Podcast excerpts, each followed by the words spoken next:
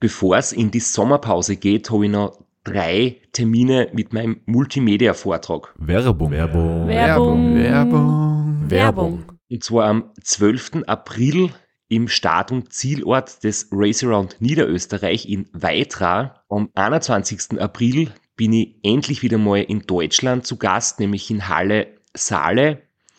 Und nach fünf Jahren Pause bin ich am 25.05. wieder in Kärnten. Und zwar in der Artbox in St. Gertraud bei Franschach. Es gibt ein paar Highlights vom Race Across America, Einblicke in meinen 24-Stunden-Rekord und natürlich ganz viel Anekdoten, teilweise auch sehr lustige, aus meinen beiden Teilnahmen beim Transcontinental Race. Wir haben sicher auch Zeit zum Plaudern, zum ein bisschen Fachsimpeln und gemeinsam einen schönen Abend zu genießen. Ihr findet alle Infos, alle Termine auf meiner Website auf www.christophstrasser.at. Dort gibt's auch die Links und die Möglichkeit, Tickets zu kaufen. Bis bald. Werbung. Werbung. Werbung. Werbung. Werbung Ende. Podcastwerkstatt. Herzlich willkommen bei Sitzfleisch Dem Podcast für transkontinentales Weitradlfahren mit Florian Kraschitzer. und Christoph Strasser.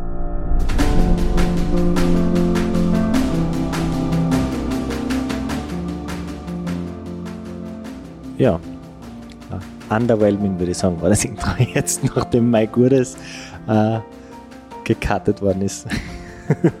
Muss ich jetzt da ein bisschen, ein bisschen zündeln, aber Du bist beim nächsten Mal wieder dran. ja, Du hast wieder ein paar Tage Bedenkzeit. wir sind in einer Sonderstaffel, wir reden über das Transcontinental Bike Race. Insofern passt der Intro eh, kann man, kann man so nennen. Und wir haben heute die Zusatzepisode am Dienstag und die ist absolut werbefrei. Genau, und deswegen machen wir direkt weiter. Wir haben die letzte Folge beendet mit einem Easter Egg. Jeder da draußen, der, die es noch nicht gehört hat, klickt nochmal rein in die letzte Episode und hört sich die letzten 30 Sekunden an. Oder diejenigen da draußen, die die letzte Episode gar nicht gehört haben, können sich einfach die letzten 30 Sekunden anhören, weil da wird es super zusammengefasst, über was wir eine Stunde lang geschwafelt haben. Jedenfalls sind wir stehen geblieben bei Checkpoint 1, Parcours 1. Du bist an neunter Position und hast vier Stunden Rückstand und hast deine Mechaniker-Skills unter Beweis gestellt. Und jetzt geht's eigentlich ziemlich kerzengrad runter zu Checkpoint 2. Eine Riesendistanz, aber wenn man sich das im Nachhinein anschaut und auch die Heatmap anschaut, relativ wenig Variation in der Strecke. Da sind alle mehr oder weniger die gleiche Strecke gefahren. Ja, zu dem Zeitpunkt haben wir 900 Kilometer und circa eineinhalb Tage in den Beinen. Man kann jetzt auf transcontinental.cc auch noch die genauen Zwischenstände nachschauen. Äh, Man kann auch noch das Replay anschauen, was wirklich interessant ist äh, vom GPS-Tracking, wo man die verschiedenen Routen sieht, die verschiedenen Stehzeiten und wir haben uns jetzt gerade vorher wieder ein bisschen amüsiert, wenn man einfach sieht, äh, wer fährt wo einen Umweg und wer hat wo ein Problem gehabt und wer bleibt wo wie lang stehen. Also das ist echt, da kann man sich stundenlang noch damit beschäftigen. Ähm, aber ja, der direkte Weg zu Checkpoint 2 kommt halt daher, weil es dort keine, keine großen Berge, keine großen Täler gibt, weil man eigentlich äh, viele Straßen hat, die man auswählen kann und äh, sie eine direkte Linie eigentlich ziemlich anbietet. Allerdings eine kleine Geschichte habe ich noch, bevor ich ja den Parcours fertig absolviert habe. Ähm, habe ich nochmal von Garmin die Meldung gekriegt, ich bin mich verfahren. Und am Parcours gibt's das wirklich. Man verfährt sie und wenn man am Parcours nicht richtig fährt, muss man zurückfahren und diese Strecke hundertprozentig richtig absolvieren. Zwischen den Checkpointen wäre es egal. Ähm, der Garmin piepst und ich denk mir, na, unmöglich. Es war nirgends der Kreuzung. Es gibt keine andere Straße als die. Das war ein schöner Asphalt, leicht fallend. Ich bin da mit 50, 60 km/h bergab und dann kommt die Meldung, ich bin mir verfahren. Und um es vorwegzunehmen, ich habe dann im Zü mit vielen anderen Finishern geredet und jeder ist sie dort verfahren.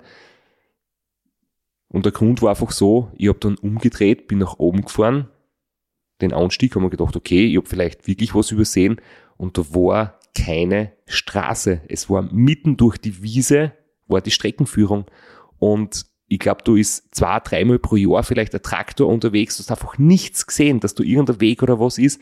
Und dann habe ich das Radl mit Schritttempo so durch die Wiesen, ja, bin halt locker da durchgefahren und haben mir gedacht, das ist typisch Transcontinental, sie müssen überall so kleine Gemeinheiten einbauen. Und nach 500 Meter war wieder Straße und ich bin weitergefahren und das war echt total komisch. Vor allem als Rookie, wenn man nicht damit rechnet, dann zweifelt man schon ein bisschen an seinem Navigationsgerät. Das ist jetzt nicht so, dass das für alle total klar ist, dass man da 20 Meter durch die Wiese fahren muss und dann vielleicht auf eine Straßen kommt, auf eine andere. Naja, es waren, es waren wirklich 500 Meter, also es war schon ein, ein längeres Stück und man rechnet ja trotzdem, dass man irgendwie Straßen oder zumindest Wegen oder vielleicht sogar Pfaden folgt, aber dass du einfach quer durch die Wiesen musst, mit dem rechnet man halt echt nicht. Also da ist man auch nicht, kann man nicht vorausschauen fahren, weil das ist absolut unlogisch. Aber ja, beim Transcontinental Race, wie wir später auch noch sehen werden, bei Parcours 4 oder bei diversen Überquerungen von, von Flussläufen ähm, ist, ist alles möglich. Da lässt sich die Rennleitung gern was einfallen. Wir waren ja eigentlich schon weiter in unserer Erzählung und wir wollen das möglichst chronologisch machen. Es geht dann eine kurze Passage durch Tschechien und dann zurück nach Deutschland und dann in einem relativ geraden Strich Richtung München. Nach Ende des Parcours bin ich schon noch recht lange in Tschechien unterwegs gewesen und ich habe dann auch meine, meine nächste Nacht dort verbracht. Ähm, und zwar dann nicht in einem, in einem Zimmer, sondern im Freien. Und ich habe mich da ziemlich ja, sicher gefühlt. Es war wirklich äh, landschaftlich sehr schön. Es waren kleine Dörfer, kleine Ortschaften. Und ich habe mir dann ein Platzl gefunden und euch am nächsten Tag eine Nachricht geschickt und die hören wir uns jetzt an. So eine äh, kurze Statusmeldung aus Tschechien. Äh, ja, ich habe jetzt wirklich meine, meine erste Nacht hinter mir im Schlafsack auf einer Bushaltestelle. Äh, es war gar nicht schlecht, kein Problem gewesen. Es war so ein schönes überdachtes Häuserl. Und äh, ja, ich weiß nicht, ob man da schneller ist oder langsamer. Wirklich viel Zeit spart man sich nicht, weil man muss den Schlafsack ausbraten und dann wieder zusammenlegen und so.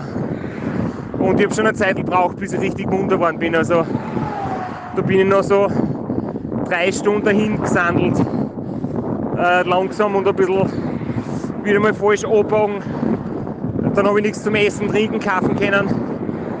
Und äh, Flaschen waren leer. Brunnen hat es keinen gegeben. Aber bis sechs habe ich mich durchbissen bis zur ersten Tankstelle, wie der offen war, hat es wieder passt.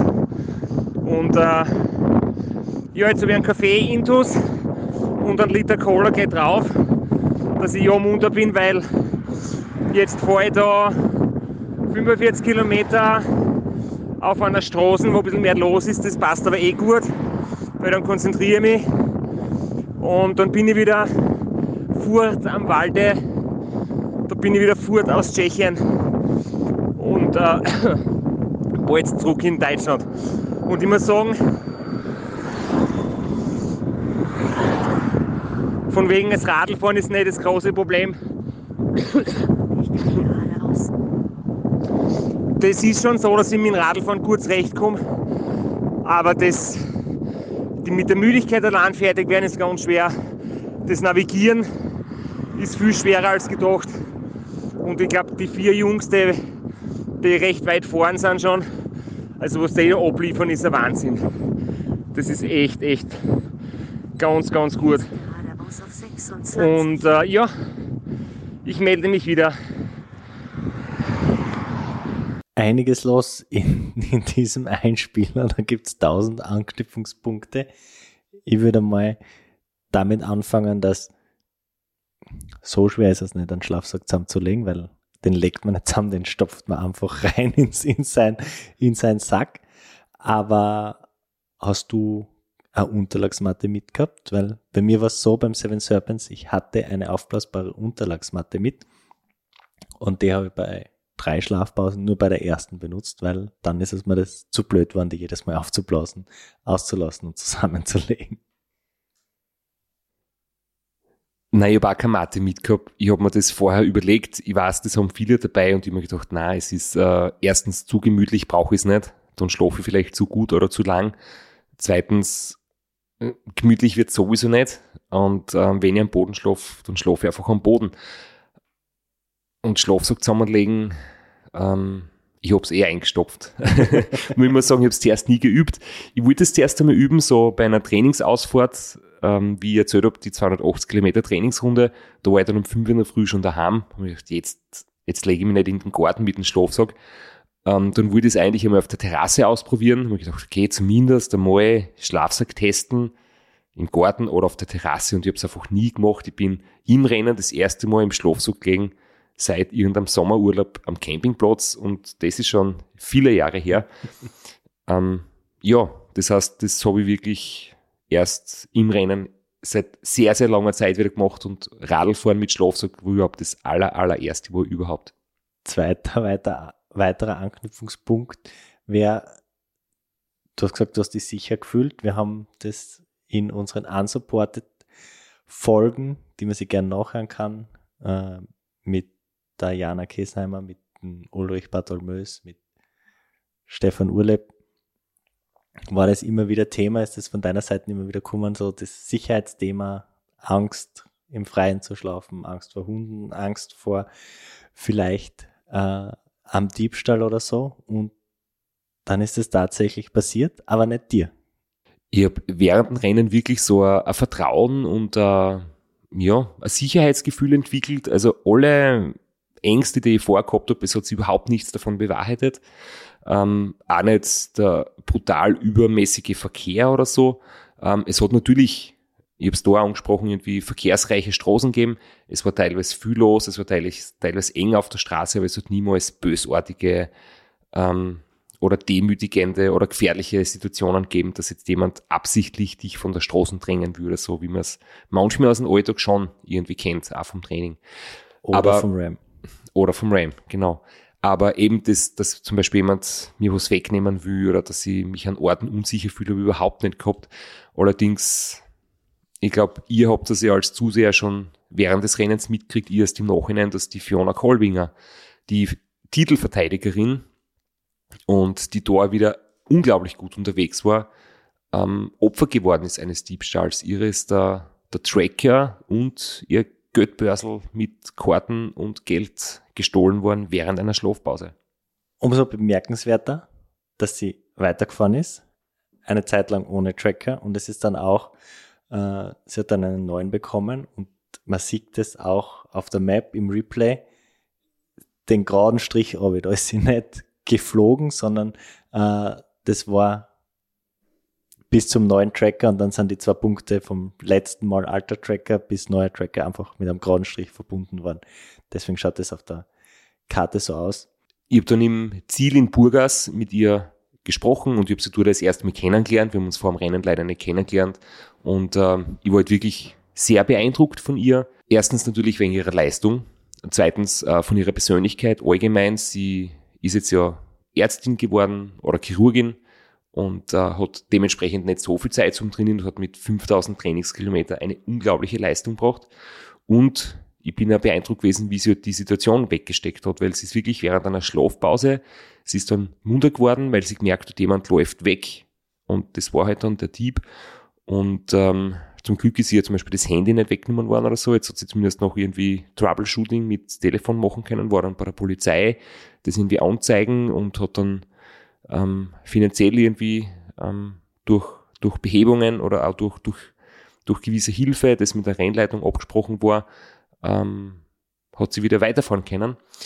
Und ja, sie hat gesagt, sie hat natürlich schon Angst gehabt, da in den nächsten Nächten, weil äh, so ein Erlebnis prägt natürlich, aber sie hat sich nicht einschüchtern lassen und wie wir dann später hören, wenn ist sie wirklich wahnsinnig gut im Rennen geblieben und uh, souverän gefinisht. Vielleicht war es auch besser, dass ich die Geschichte erst im Nachhinein gehört habe, weil jetzt habe ich mich nicht davon beeinflussen lassen oder bin vielleicht auch selbst ängstlich geworden. Und jetzt während der Geschichte fällt mir ein, wo meine Bankomatkarte ist. Ich habe nämlich für meinen Bikepacking-Trip auf diese Geschichte hin, habe ich äh, meine Wertsachen ein bisschen besser verteilt. Ich habe mein Geldtaschel und mein Handy in der Top-Tube-Bag gehabt, habe aber zur Sicherheit im Geheimfach in der Oberrohrtasche, in der unteren, in der Rahmentasche, im Geheimfach meine Bankomatkarte versteckt, dass ich mir gedacht habe, dann habe ich zumindest, dann habe ich keinen Ausweis mehr, kein Handy mehr, aber zumindest eine Bankomatkarte und kann irgendwie noch ein bisschen Geld beheben. Und ich komme zurück von meinem Bikepacking-Trip und finde meine Bankomatkarte nicht. Und jetzt, wie du mir das erzählst, fällt mir ein, dass ich in meiner Angst, dass ich ohne Geld dastehe, meine Bankomatkarte in meiner, im Geheimfach in der Tasche versteckt habe und Jetzt weiß ich, wo sie ist. Immerhin. also, es haben alle Erkenntnisgewinn durch diesen Podcast.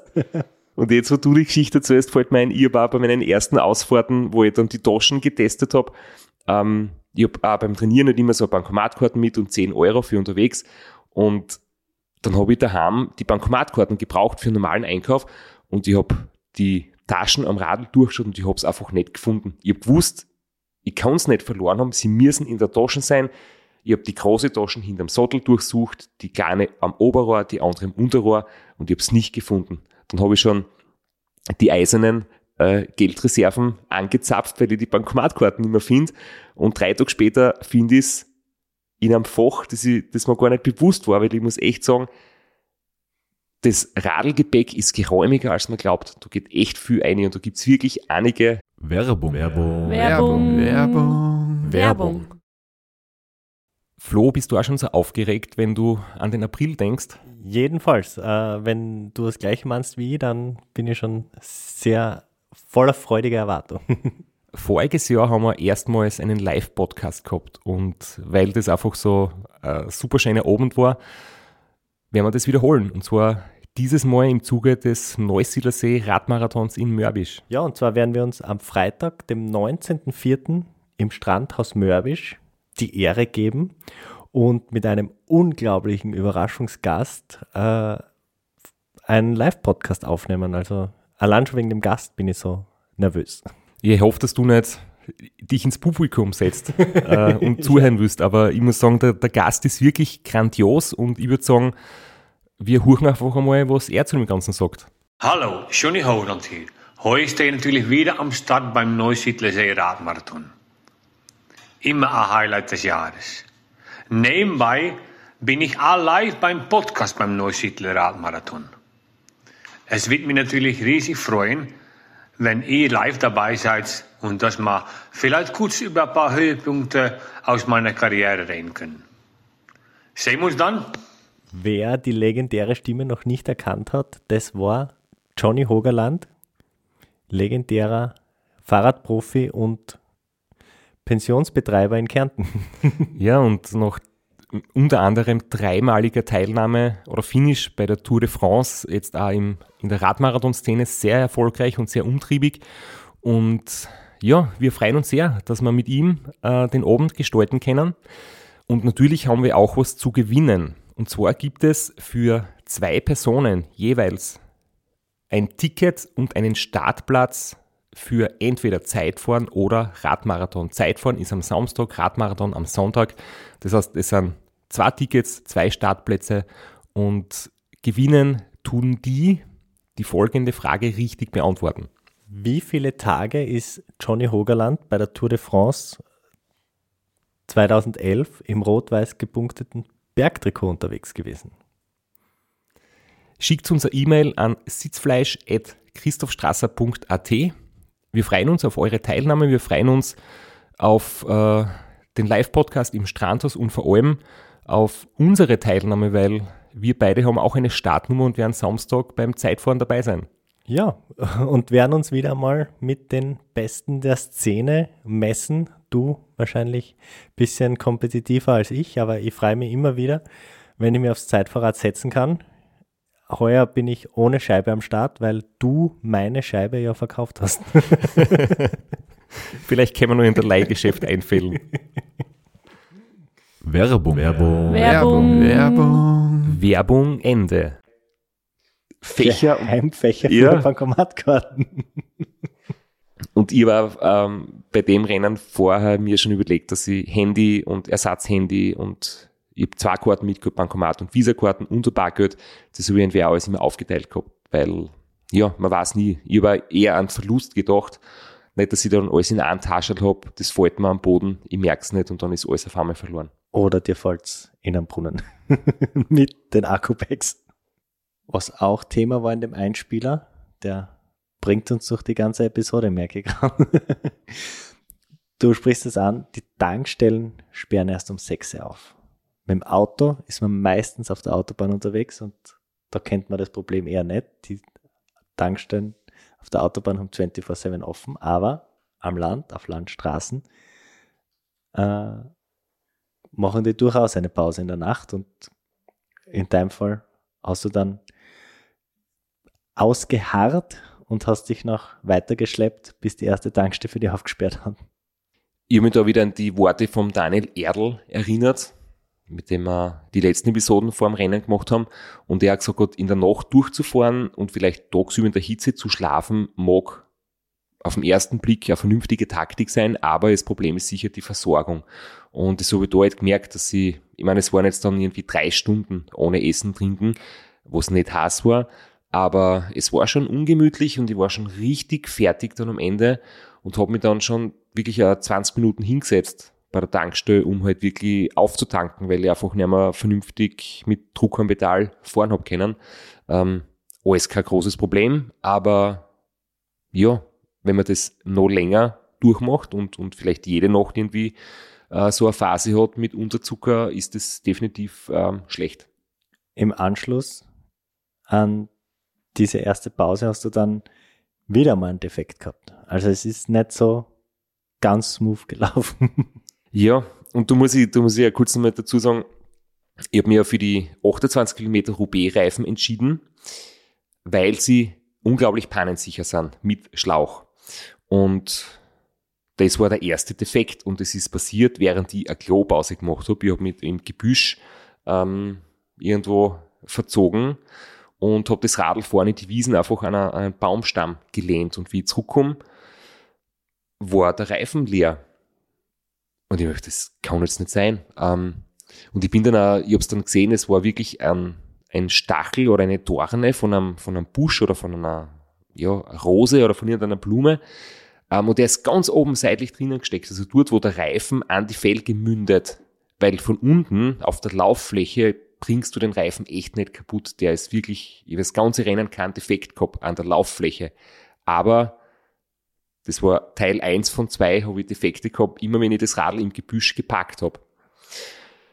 Okay, und ich habe natürlich Ersatzschleich mitgehabt, habe das abgenommen, Schlauch gewechselt, aufgepumpt und dann habe ich gemerkt, dass auch die Pumpe, die theoretisch genügend Druck schafft, aber in der Praxis, ich habe es natürlich nicht getestet, ähm, es unglaublich anstrengend ist, 6,5 Bar mit der Hand aufzupumpen. Ich habe es einfach, ich bin verzweifelt. Ich habe gepumpt, ich habe Krämpfe gehabt im Oberarm. Ich muss dazu sagen, mein Oberarm ist jetzt schlecht trainiert, bis gar nicht. äh, ich habe es einfach nicht geschafft und dann war noch dazu halt der Druck nicht genug, dass der Reifen gescheit auf die Felge springt. Jetzt war der, der Reifen so, er hat leicht geeiert und dann habe ich noch ein Problem entdeckt. Ich habe die Pumpe abgeschraubt, die war das Ventil aufgeschraubt und was passiert? Das Ventil rausgeschraubt, die Verlängerung. Richtig. Ist, ist äh, Standard, passiert mir ständig.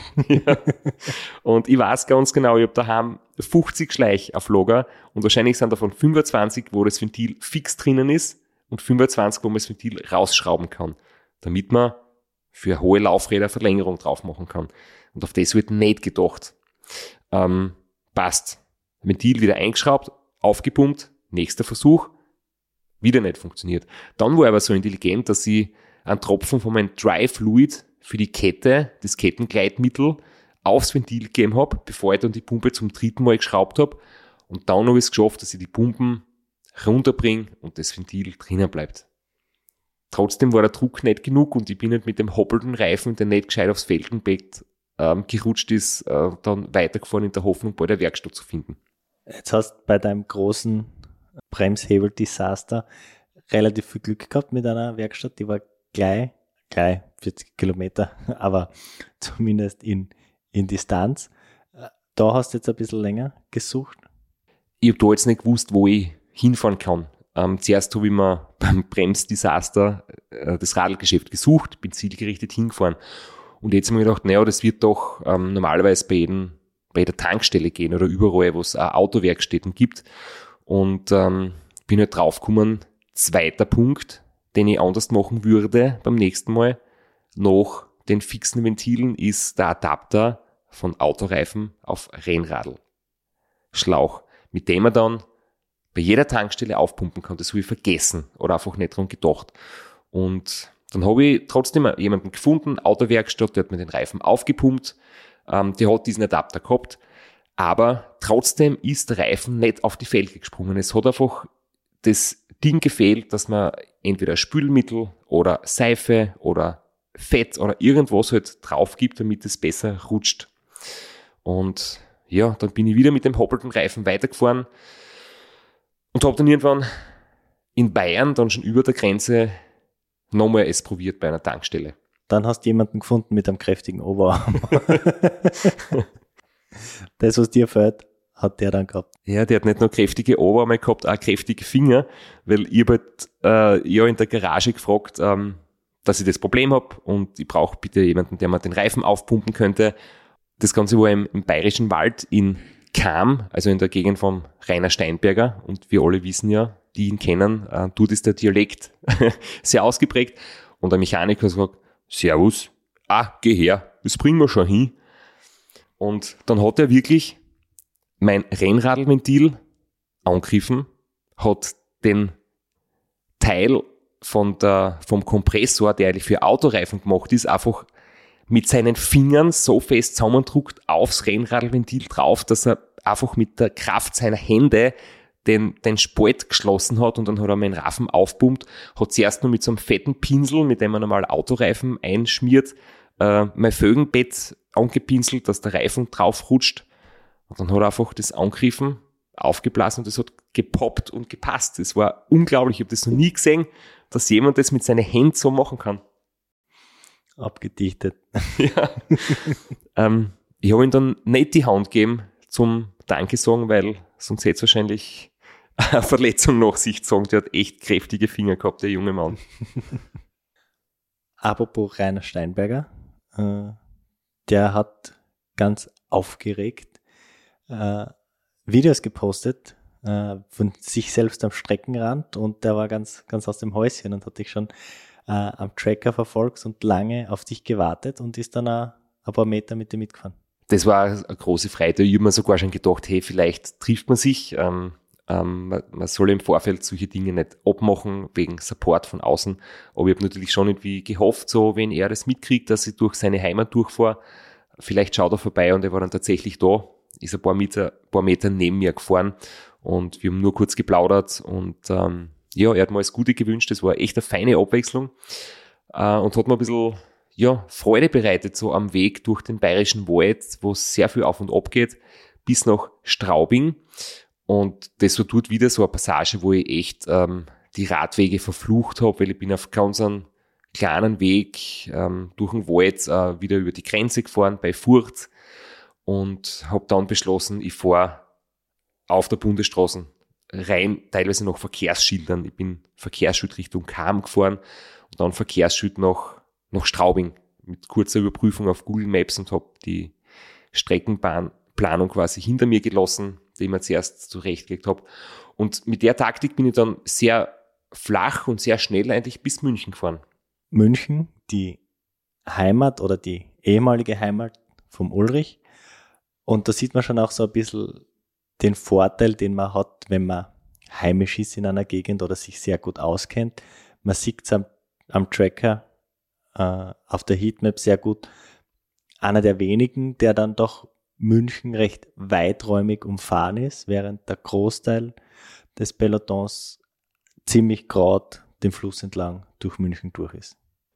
Für mich war das aber ein schöner Teil. Also ich glaube, der Radweg durch München, der war wirklich kein großer Umweg oder Zeitverlust. Also definitiv die kürzeste Strecke, möglicherweise ein bisschen langsamer, weil doch immer viel los ist in der Stadt. Aber ich bin, ich glaube, zwei, dreimal rote Ampel, ansonsten geht's da total flüssig durch. Es ist super asphaltiert entlang der Isar und ja, das war wirklich schön und ich habe mir gedacht, möglicherweise Geschäfte oder was auch immer man braucht, ähm, kann man in der Stadt finden.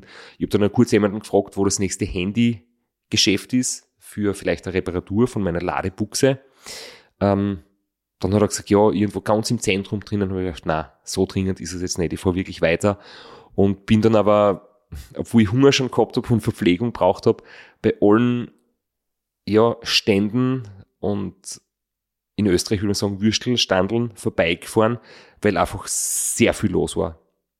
Ich habe mir gedacht, nein, ich mag mich da jetzt nicht anstellen an einer, an einer Pommesbude, sondern ich bin durch München durchgezogen. Bei der nächsten Tankstelle hat es wieder mal das Ansa-Menü gegeben mit viel Zucker. Und dann war eigentlich äh, das Tagesziel, nach Garmisch-Partenkirchen zu kommen. Dort habe ich mir dann ein Zimmer reserviert, wieder über die, die Booking-App und dann mit, mit Telefon quasi gebeten, dass mir der Schlüssel hinterlegt wird. Und dann haben wir auf den Weg gemacht nach Garmisch. Zweites Mal Hotel. Äh, was haben wir da jetzt für einen Kilometerstand und wie viel Zeit ist schon verstrichen? Also das haben wir jetzt so ein bisschen in der Episode aus den Augen verloren. Aber wir reden immer noch über Rennen und nicht nur über dein, deinen Abenteuerurlaub, sondern äh, hast du da vielleicht auch ein paar Zahlen? Obwohl ich eigentlich die schnellste Route nehmen wollte, weil es war dann doch schon, es ist beim Dunkelwerden gewesen, es war schon ähm, die, die Hauptverkehrszeit am Abend vorbei, ähm, ist mir dann wieder mal passiert, dass ich, dass ich trotz Vorsatz, Bundesstraßen zu fahren, die schnellste Verbindung, ähm, bin irgendwann wieder dem Hinweis am Garmin erlegen und plötzlich haben wir wieder wiedergefunden auf dem Radlweg. Kurz vor Garmisch bin ich dann rechts und links durch den Wald gefahren. Schöner asphaltierter Radlweg, aber sicher nicht die schnellste Variante. Und dann war ich trotzdem kurz nach Mitternacht im Hotel, das ich mir gefunden habe in Biberwier, das ist kurz nach Erwald. Und äh, ja, gleiches Programm. Ähm, habe gebeten, ob sie mir ein Lunchpaket vorbereiten, weil ich das Frühstück verpasse. Und dann habe ich das Lunchpaket natürlich nicht als Frühstück gegessen, sondern als Einschlafhilfe. äh, drei so Schinken-Käse-Baguettes und äh, Müsli-Riegel hat es dazugegeben. Und dann bin ich nach einer ja, wieder dreistündigen Pause über den Fernpass gefahren, der um die Tageszeit wirklich schön ist, weil normalerweise ist das ja ein Verkehrs, eine Verkehrshölle tagsüber, wie wir vom und Austria auch wissen. Und ja, die, diese Chance, da habe ich, glaube ich, vom Timing her Glück gehabt, dass ich um die Uhrzeit da durch bin. Ist zwar sicher schön zu fahren, der Fernpass, wenn kein Verkehr ist, aber wenn kein Verkehr ist, muss man sich nicht so konzentrieren und was auf Abfahrten leicht passiert, vor allem auf einer Straße wie dem Fernpass, wo man jetzt auch nicht die engsten Serpentinen hat, sondern es ziemlich gut rollen lassen kann. Man wird extrem müde. Ist mir auch so gegangen, ja. Und ich habe mich dort wirklich bergab sehr zusammenreißen müssen. Ähm, habe natürlich viele Tricks auf Lager.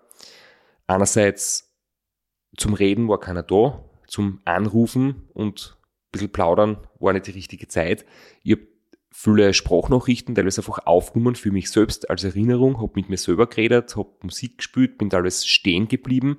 Also wenn ich gemerkt habe, ich bin unsicher und es wird äh, gefährlich oder so mit der Müdigkeit, dann stehen bleiben, kurz absteigen, ein Minuten ähm, turnen, Gymnastik machen, einfach ein bisschen den Körper bewegen und dann weiterfahren und das halt vielleicht auch drei, vier Mal hintereinander. Das hat dann irgendwie geholfen und ja, eine meiner, meiner Nachrichten, die kann ich jetzt gern vorspielen. Hast du ein paar Fit mit Philipp Videos mitgehabt zum Turnen oder hast du dein eigenes Programm gehabt? Nein, ich habe da Liegestütze gemacht, aber ich bin ja viel zu schwach für echte Liegestütze. Ich habe mir einfach im Stehen an einer Mauer gelehnt oder an einen Baumstamm und im Stehen Liegestütze gemacht. Haben, glaube ich, keinen kein Trainingseffekt, aber bisschen munter gemacht haben es trotzdem. Ja, bei deinen Ohrwurmen würde ich es nicht unterschätzen, den Trainingseffekten. Es ist 4 Uhr und äh, ich glaube Renntag Nummer 4 oder 5, weiß ich nicht. Ähm, ich habe gerade drei Stunden geschlafen in einem verlassenen Hotel, haben sie meinen Schlüssel hinterlegt, netterweise in Biberwier, also kurz vorm Fernpass. Jetzt fahre ich die paar Höhenmeter zum Fernpass fertig und dann geht's heute ja, weiter nach Südtirol. Da warten zwei ganz hohe Pässe und auch der Checkpoint 2 am Gavia Pass. Und dann wird weitergehen nach Norditalien, was dann wieder flach wird. Äh, bis jetzt läuft super. Ich finde immer besser in den Modus ein. Natürlich gibt es wesentlich mehr Off-Bike-Time, also Zeit, wo ich nicht aktiv Radl fahre, als bei den anderen Radlrennen weil ich von technischen Bannen über Handyladen, über Tracker laden, über Einkaufen, Essen, Trinken, Vorbereiten, immer wieder nachfüllen, äh, ja, und umziehen, Sachen aus den Taschen herauskramen, halt wirklich alles selber machen muss und es auch ein paar Hopperlas gibt, mit denen man vorher nicht rechnet. Aber es wird immer besser. Am Radl fühle ich mich super, körperlich immer noch topfit, weil ich eben drei Stunden Pause mache, jede Nacht, weil ich mir denke, das muss sein, aufgrund der Sicherheit. Und das Rennen dauert lang, da braucht man nur die Kräfte. Also, ich melde mich wieder und äh, Daumen drückt natürlich sehr willkommen, gerade jetzt bei dem kleinen Stickerl durch Österreich. Du hast gesagt, du hast Sprachnachrichten für dich selbst aufgenommen, aber an den Formulierungen und an deiner Verabschiedungen merkt man, das war eine, die war fürs Radio gedacht und keine äh, für die Sabi oder keine für die äh, WhatsApp-Gruppe. also das hört man dann schon, schon raus, den Unterschied. Was auch ein Faktor ist, zumindest bei mir, in der Nacht, was hilft, der Müdigkeit ein bisschen entgegenzuwirken, ist eine Brille, weil wenn man in der Nacht ohne Brille fährt, der Fahrtwind macht die Augen irgendwie noch müder und sie werden noch schwerer. Äh, du hast ja diesen Vorteil einer Brille nicht die ganze Nacht gehabt. Ich glaube, du wäre ich einmal geschrieben oder dass ich, glaube ich, meine Brille vergessen habe und jetzt gerade ein bisschen verzweifelt war und ich wahrscheinlich umdrehen muss. Also wundert euch nicht, wenn jetzt der Punkt sich umdreht und im nächsten Moment ähm, bin ich draufgekommen, ich habe beim letzten Gymnastikstopp, wo ich meine stehenden äh, Liegestütz gemacht habe, äh, meine Brille nicht vergessen, sondern ich habe sie mir auf den Sattel gehängt mit dem Bügel und habe mich dann aufs Radl gesetzt, bin weitergefahren und habe es nicht gemerkt, dass ich seit, seit 10 Kilometer oder so auf der Brüden drauf gesessen bin. Und wir haben ja gesagt, wir haben heute werbefreie Episode. Ich kann jetzt für zwei Sachen Werbung machen. Erstens, oder für drei eigentlich. Erstens, meine Radlhosen von Ovaio haben ein super Sitzpolster. Ich habe das ganze Rennen keine Sitzbeschwerden gehabt und ich habe nicht gemerkt, weil sie so gemütlich sind, dass ich auf meiner Brille drauf sitze. Zweitens, die J-Athletics Easy Rider Brille hat es ausgehalten, dass mein 77 Kilo schwerer Hintern da drauf sitzt. Und auch der Radlsattel, muss ich sagen, ist gut. Sehr gemütlich äh, von Specialized, Avatar, schon ein Modell, den es schon länger gibt, aber den ich für lange Rennen immer noch am liebsten verwende. Es hat zwar dauert, aber du bist munter geworden. Und was da sicher dabei geholfen hat, war, dass ein kleines Pünktchen auf dem Tracker immer näher gekommen ist, beziehungsweise du dem Pünktchen immer näher gekommen bist. Und es hat sich dann so ein kleines Duell entwickelt, das ziemlich lang hin und her gegangen ist. Ja, es hat sich auf der Reschen, am Anstieg zum Reschenpass, wo ich zuerst gedacht habe, die Strecken ist sicher verboten, ich, war mir sicher, da war auch jahrelang äh, es für Radfahrer nicht erlaubt.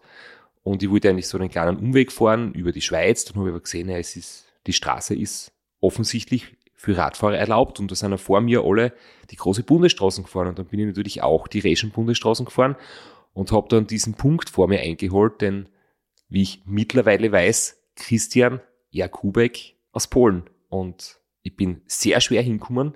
Und als ich ihn dann endlich erreicht habe, haben wir natürlich ein bisschen geplaudert. Das war total nett. Und, und ähm, ich habe dann äh, eine, eine kleine Story gemacht, die ich dann auf Instagram gepostet habe.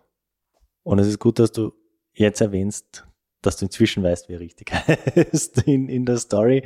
Äh, war es noch, es auf den Schlafmangel und auf deine mangelnden Polnischkenntnisse. Ja, und es war, es war total cool, wie wir uns kennengelernt haben. Ich habe dann oben am Reschensee eingeholt und dann haben wir kurz geplaudert nebeneinander.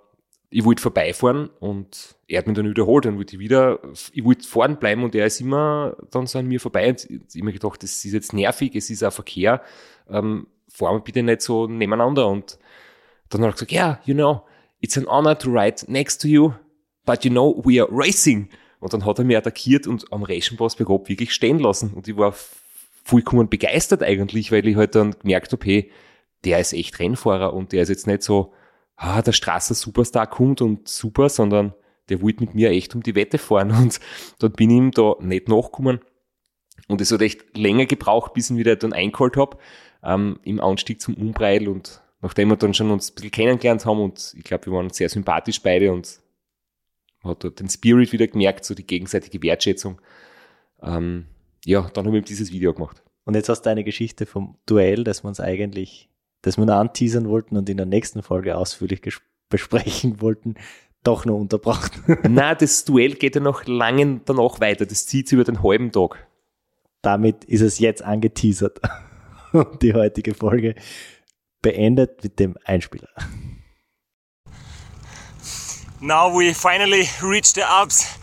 And uh, yeah it looked like it would be rainy but until now it's still dry.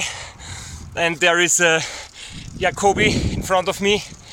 Uh, he was number five on the first checkpoint.